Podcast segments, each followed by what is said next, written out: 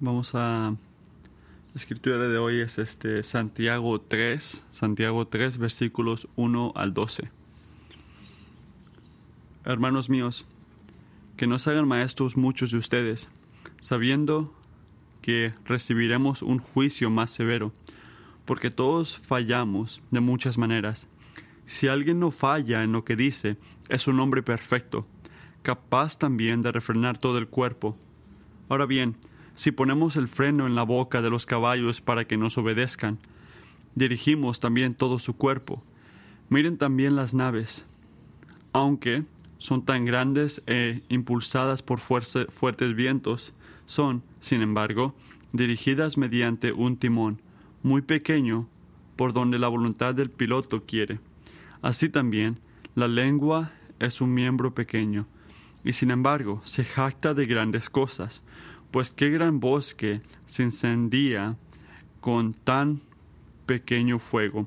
También la lengua es un fuego, un mundo de iniquidad. La lengua está puesta entre nosotros, entre nuestros miembros, la cual contamina todo el cuerpo.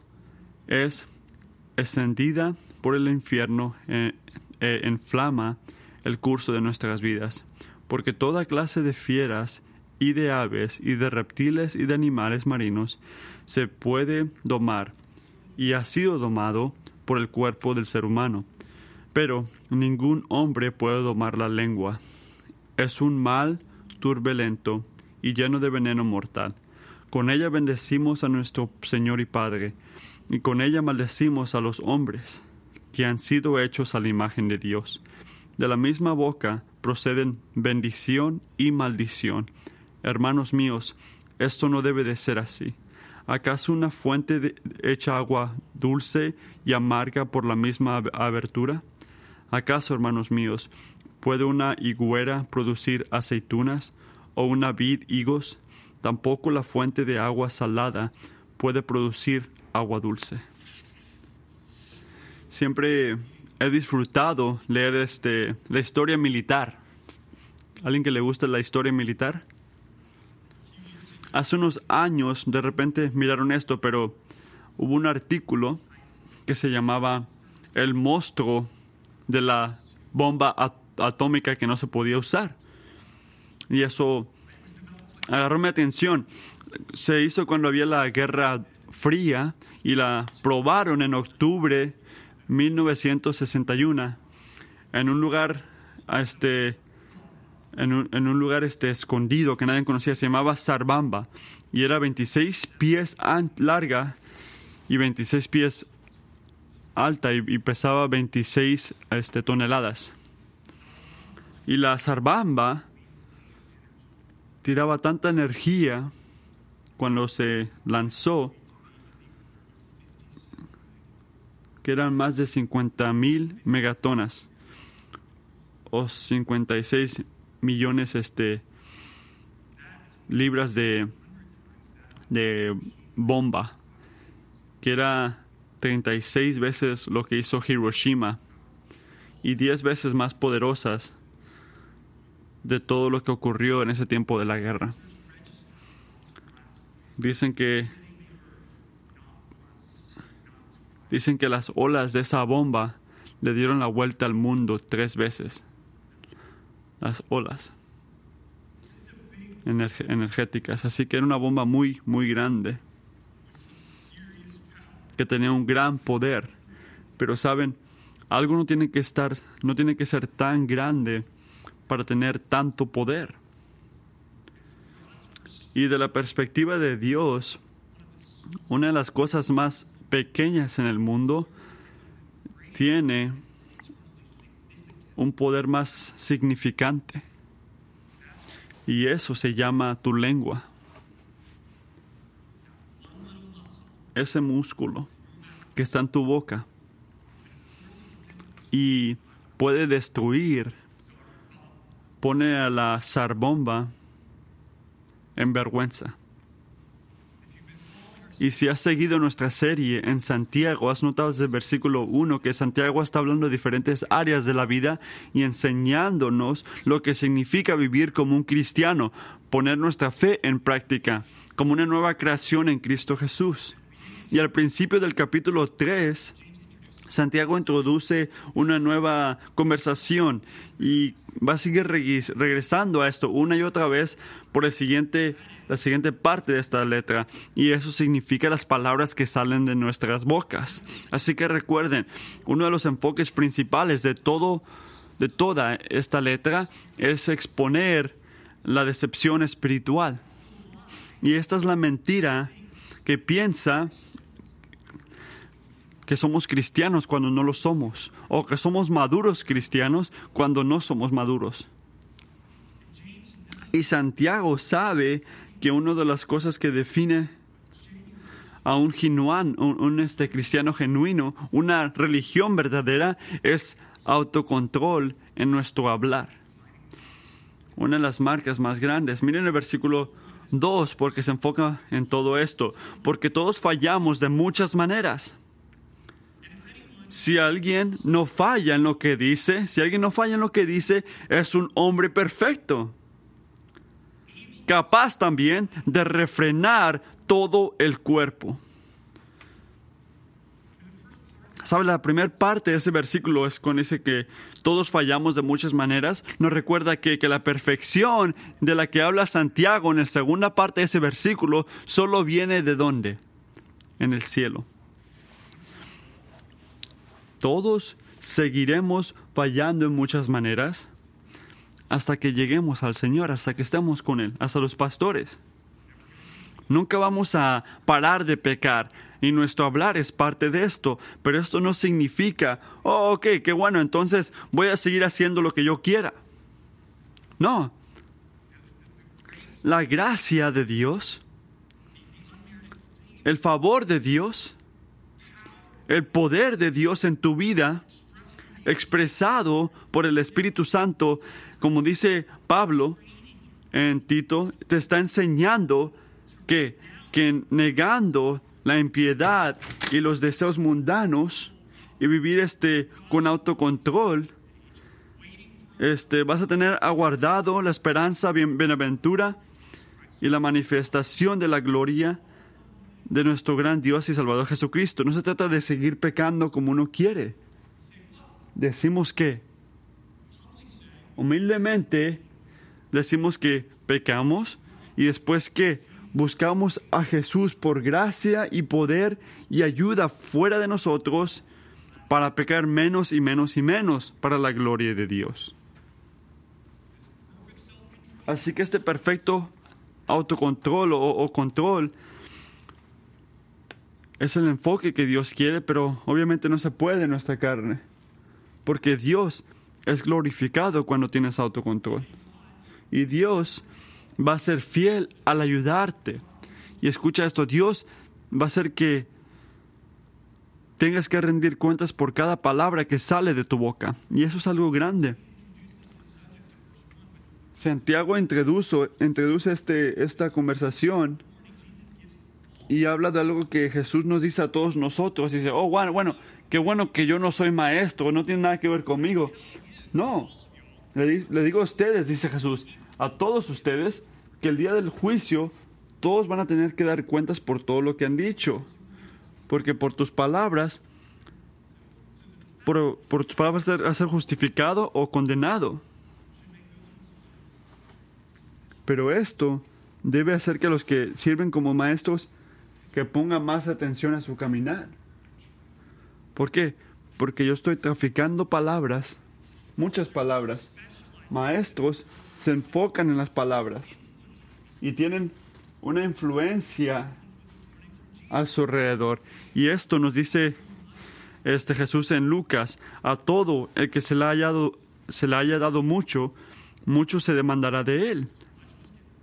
Y al que mucho le, ha, se le han confiado, más le exigirán. Así que autocontrol importa. Porque no importa al que, al que le estés hablando, hablando, o escribiendo, o texteando, Dios está escuchando. Y Dios está leyendo. Y Dios va a hacer que tú le rindas cuentas por tus palabras y acciones. Si te ha llamado a ser maestro, especialmente como un adulto, no le respondes a ti mismo o, al, al comité al que le trabajas. Tú le rindes cuentas a Dios. Así que recordando a Dios, que va a juzgar cada palabra, es crítico. Tenemos que empezar ahí. Tenemos que rendir cuentas porque somos criaturas. Pero noten, eso no es el enfoque de Santiago aquí. Es importante, pero no es el enfoque. Su enfoque es que la diligencia en controlar, la, la, diligencia en el control de nuestra lengua es una gran marca esencial de la madurez cristiana. Es el, el enfoque de hoy. La diligencia en el control de nuestra lengua es una marca esencial de la madurez cristiana.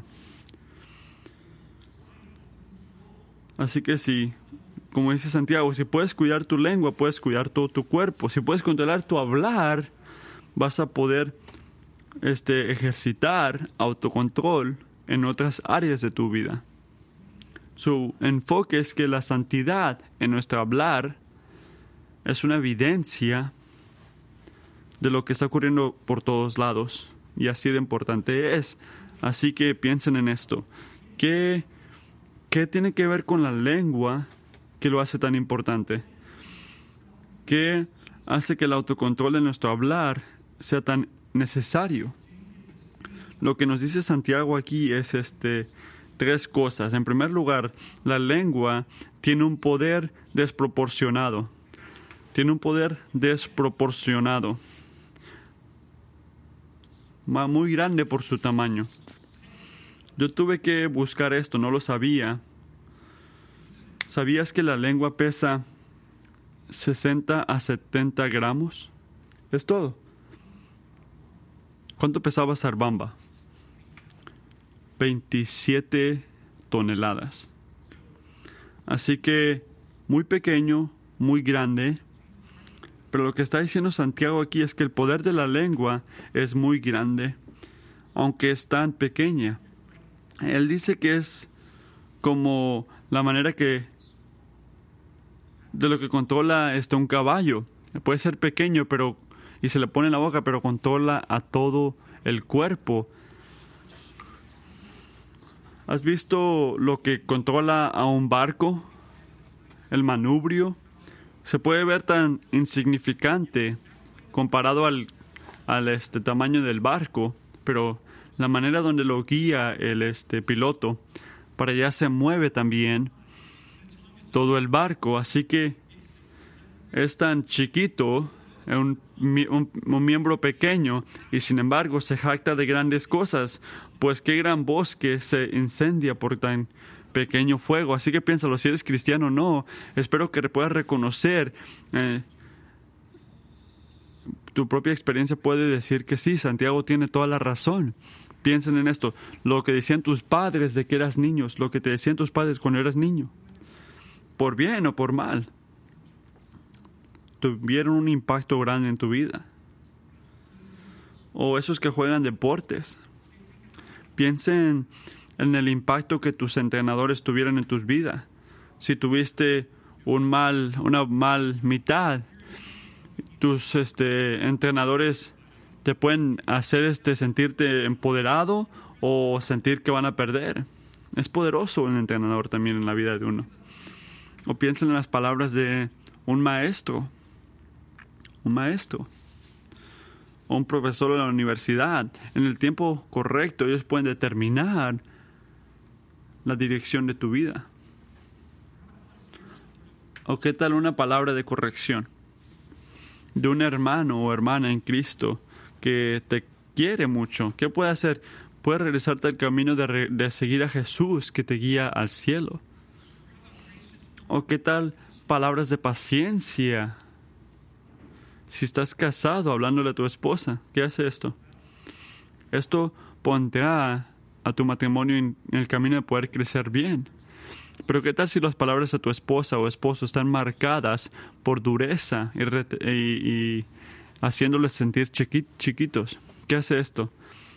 Guiará a tu matrimonio al, desastre. Palabras. Palabras de un buen amigo pueden levantar tus ánimos.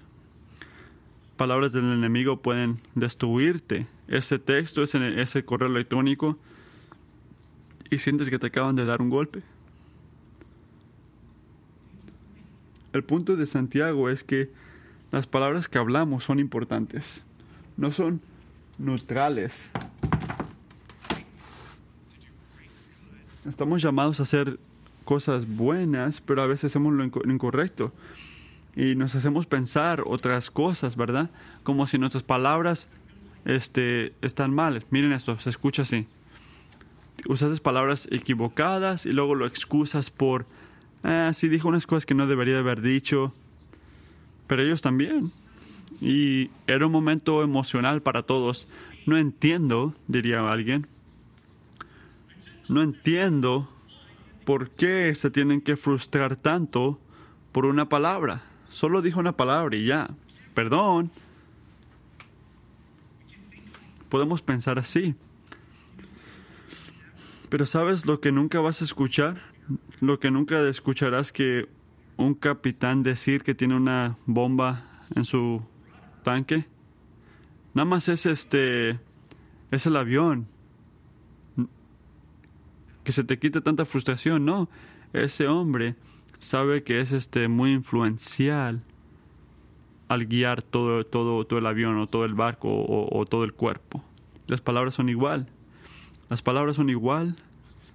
Las palabras que salen de tu boca van a determinar todo el camino de tu vida. Y mucha gente a tu alrededor también. El rey David lo sabía. Así que, ¿qué dijo en el Salmo? Este. Oh, ¿Qué hombre quiere una, una vida llena de bendición? ¿Qué debes de hacer? Mantener a tu lengua del mal y tus labios de hablar mentiras. Así que por donde va tu lengua, también va tu vida. Así que el enfoque, no menosprecien el poder de sus lenguas. Y mientras lo pensaba esta semana, el Señor me trajo a mente un versículo que yo me he recordado y orado por mucho tiempo y muchas veces. Mientras pienso en la influencia que tienen mis palabras, mientras escribo, mientras predico, mientras hago lo que sea, es la palabra de Pablo en Efesios 4:29, ¿Qué que nos dice, no salga de la boca de ustedes ninguna palabra mala, sino solo la que sea buena para edificación, según la necesidad del momento, para que imparta gracia a los que escuchan. Tenemos que hacer ese nuestro enfoque.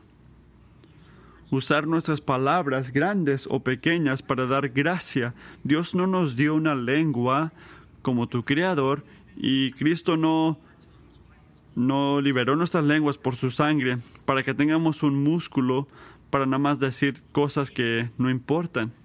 Te lo dio a ti, me lo dio a mí, para que pueda servir como un canal de su gracia para toda la gente a nuestro alrededor. Para eso la tenemos. Él tiene un propósito para tu boca. Como dice Proverbios 18, muerte y vida están en poder de la lengua, y los que la aman comerán de su fruto. De igual manera. Así que, ¿por qué importa tanto el autocontrol? El punto número uno, la lengua tiene un poder desproporcionado. El segundo punto, la lengua obra en un mal tremendo. La lengua obra un mal tremendo. Santiago, este, Santiago quiere hablar de esto. Así que nuestras palabras va una u otra manera, o hace o destruye. Y Santiago se enfoca en cómo puede destruir, empezando con el ejemplo de una cosa pequeña que tiene otra influencia grande. Me encantan las imágenes que usa en estas maneras. ¿Qué dice aquí? Él nos dice que como se, se quema un, un, dice, pues qué gran bosque se encendía con tan pequeño fuego. Hubo un hombre hace unos años que tiró este, un cigarro en, en, en, en Colombia que quemó el césped alrededor de su casa y se frustró y le llamó a la policía o lo que había ahí y lo apagaron pero no podía siguió y quemó por 75 días y destruyó 65 mil acres de bosque, 72 casas, 9 negocios, costó 35 millones para pagarlo y evacuaron 30 mil personas. Perdón, esto fue en Canadá. Y ahora miren el versículo 5. Así también la lengua es un miembro pequeño y sin embargo se jacta de grandes cosas. Está hablando de tu lengua. Porque Dios está obrando en nuestras vidas y la lengua, si no le ponemos atención, puede ser como ese cigarro. Es un fuego, como dice el versículo 6. También tiene el poder de hablar. A veces una, una palabra puede destruir. Destruir un matrimonio, una amistad, una relación, una iglesia. Y a veces hasta toda una nación. En el libro de Primero de Reyes, en el, en el Viejo Testamento, leemos una historia de cómo la nación de Israel estaba dividida en dos naciones, el norte y el sur, o la de Judá, y es un capítulo muy triste en, en, en la historia de Israel. Y todo pasó porque de una respuesta que el rey Salomón, el hijo del rey Salomón dijo, le dijo al, al tribu del norte, después de que su padre murió. El rey respondió con dureza al pueblo, pues habían despreciado el consejo que los ancianos le habían dado y les habló conforme al consejo de los jóvenes, diciéndoles, mi padre hizo pesado el yugo de ustedes, pero yo añadiré a su yugo. Mi padre los castigó con látigos, pero yo los castigaré con escorpiones. El rey no escuchó al pueblo, porque lo que había sucedido era del Señor, para que él confirmara la palabra que el Señor había hablado por medio de Anaías, el silonita a Jaraboam, hijo de Nabat. Cuando todo Israel vio que el rey no, lo, no los escuchaba, el pueblo respondió al rey, ¿qué parte tenemos nosotros con David? ¿No tenemos herencia con el hijo de Isaías? A tus tiendas, Israel, mira ahora por su casa, David.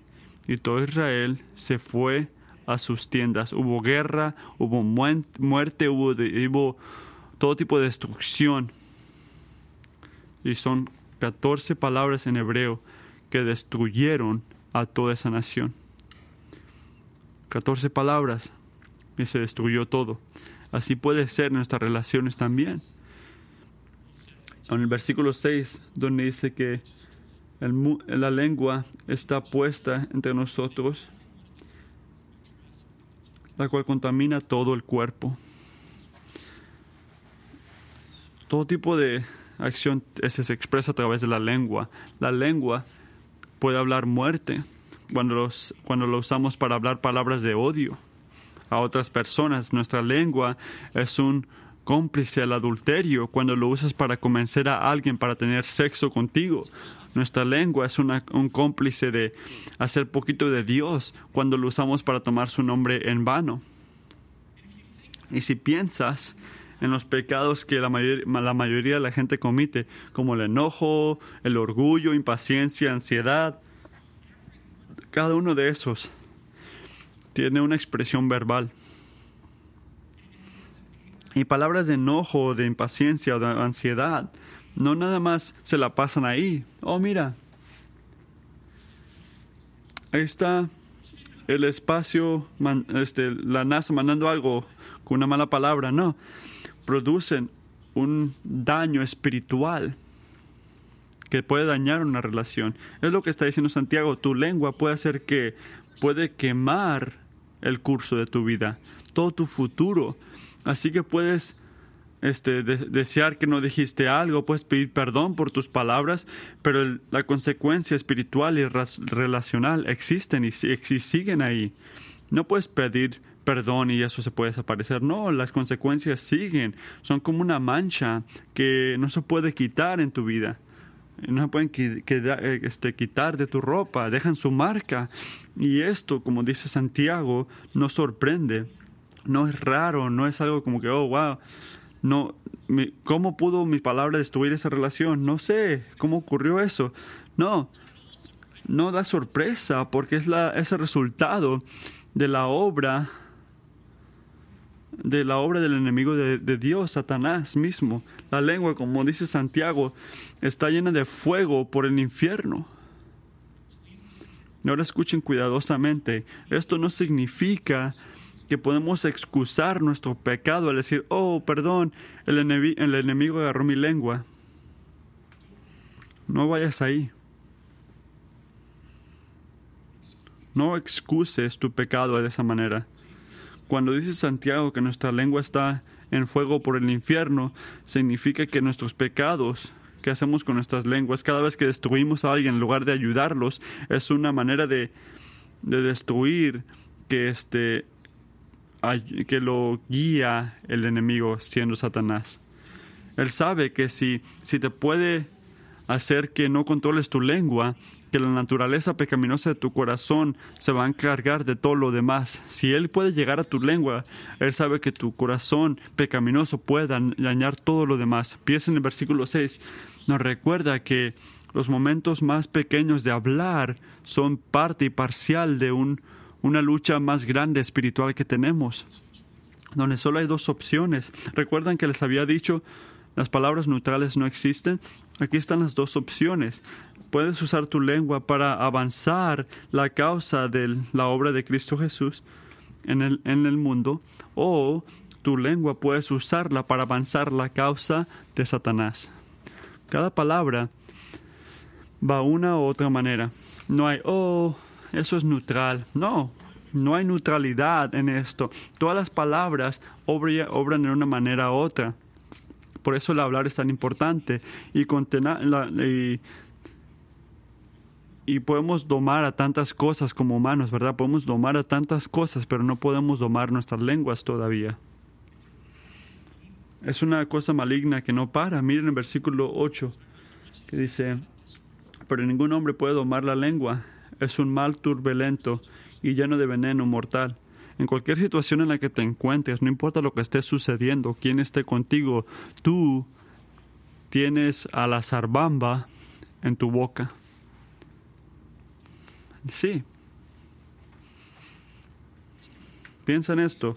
Si tú supieras que tuvieras una bomba nuclear en tu, en tu bolsa o en tu, en tu mochila, dirías, hey, bienvenido, ¡pum! Si tú sabías que tenías que tenías un tipo de bomba en tu bolsa, ¿entrarías saludando a la gente? No, no irías yendo hacia la gente con una bomba. Tendrías mucho, mucho cuidado, muy cuidadoso si tuvieras ese tipo de poder, una bomba nuclear no correrías a las conversaciones pensando o escribiendo rápidamente con tus manos, este, condenando a alguien. No entrarías a la cocina y diciéndole a tu esposo o esposa cosas que te enojan, lastimando y destruyendo. No le dirías a tus amigos en el nombre de ser real o auténtico o quién eres tú según. No, serías cuidadoso si tuvieras ese tipo de bomba. Y recuerda eso. Tú tienes azarbamba en tu boca. Y si no recuerdas esto y controlar a tu lengua, el punto de Santiago aquí es que puedes hacer una cosa muy maligna. Así que el autocontrol es muy importante porque la lengua tiene un poder disporcional puede hacer cosas malignas. El punto número tres, la lengua revela nuestra verdadera condición espiritual.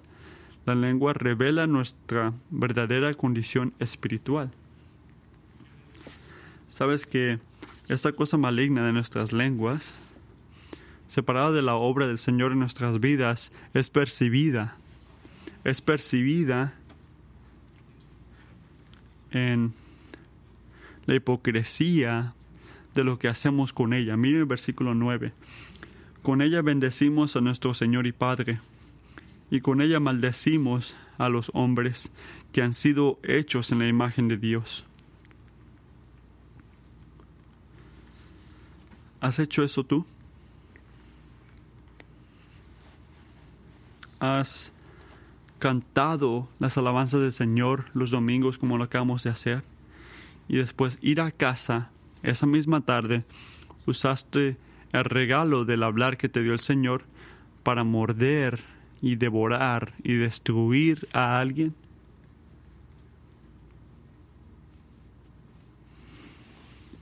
Yo lo he hecho después de predicar a veces.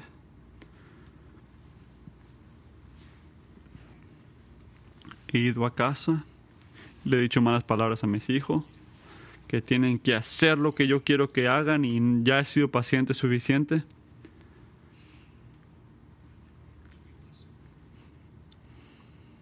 Nos lleva a Dios, como dice Santiago.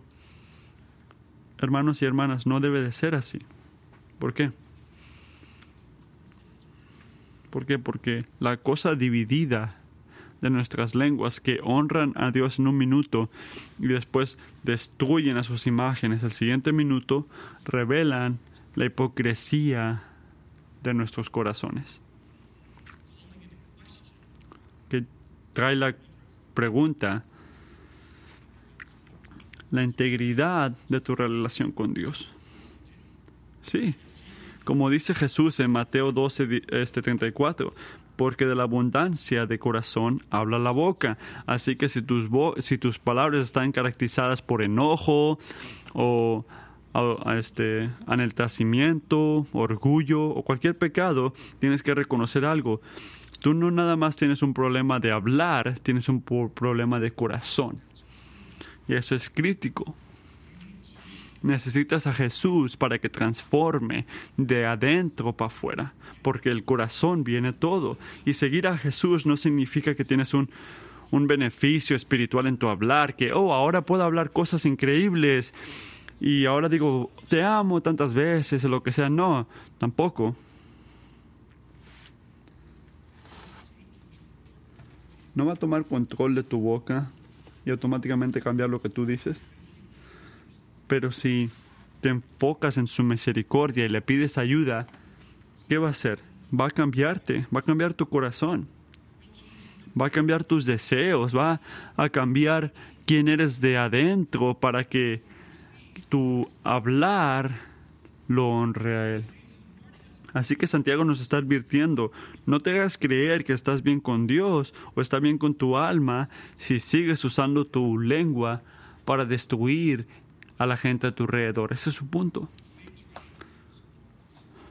una higuera no produce aceitunas o una vid higos. Tampoco la fuente de agua salada produce agua dulce. Y la relación entre nuestros corazones y nuestras bocas es igual. Un corazón maligno dice cosas malignas, un corazón puro dice cosas puras. Así que quiero que pienses como tu lengua como un espejo. Es un lugar donde puedes ver y ver cómo está tu corazón, cómo está tu relación espiritual con Dios. Es un espejo tu lengua. Y esto es muy importante porque la solución de este poder destructivo no es nada más aprender a morder tu lengua, esto es lo mejor que tiene el mundo. No se trata nada más de morder tu lengua. Esto nunca va a llegar a la raíz del problema, porque el problema no se trata de hablar, es un problema de corazón. Que la solución es decirle a Jesús que cambie tu corazón, porque cuando tu corazón está bien con Dios, las palabras correctas de gracia y amor van a seguir. Y esta es otra razón por la cual el Evangelio es tan buenas noticias porque el Evangelio nos dice que Jesucristo vino a hacer esto. a cambiar nuestros corazones, a darte un nuevo poder, su poder, a través de su espíritu, para que tu lengua pueda traer vida y no muerte. Jesús quiere hacer esto en ti. Él puede hacer esto en ti. Proverbios 12, 18. Hay, hay quien habla sin tino como golpes de espalda, pero la lengua de los sabios sana. La lengua de los sabios sana. Del hombre que dice Jesús, cambia mi corazón, sana. Esa lengua trae sanidad. El enfoque de Santiago es que la diligencia en el control de la lengua es una marca esencial de la madurez cristiana. Ese es el punto. Y esto significa que tenemos que parar de excusar a nuestras palabras como palabras en vano, porque no, son muerte o vida al que los dice y al que lo escucha. Así que si estoy hablando en esto, si el Señor te está dando un tipo de convicción, si te está, está trayendo a mente una conversación que tuviste con alguien, o algo que pusiste en Facebook o Instagram, o una interacción con un amigo donde no diste gracia, dijiste cosas y quemaste a la persona, no quiero que pares con sentirte mal ahorita. Esto no, se, no es el enfoque, no es, no es de sentirte mal, es confesar nuestros pecados al Señor y pedirle a esa persona que te perdone sin excusarte y después compartir nuestra lucha con un hermano o una hermana que nos pueda ayudar en esto, porque muchas maneras, concluiré en esto, sabemos, muchas veces sabemos cuáles palabras son buenas y cuáles palabras son malas. Lo sabemos, estamos muy alerta a esto. De, sabemos dónde nos, atoramos, donde nos atoramos es saber cómo cambiar eso. ¿Cómo puedo este, dar vida con mis palabras? Y ahí es otro sermón. Y también es donde tenemos el privilegio de poder ayudarnos unos a otros. Así que hay que hacer a nuestras lenguas que sea un área de nuestras vidas donde decimos ayuda a Dios, al decirle ayuda unos a otros. Así que juntos podemos ayudarnos a aprender a correr a Jesús para cambiar nuestros corazones, para poder hablar con gracia y amor y vida. Vamos a orar y pedirle ayuda.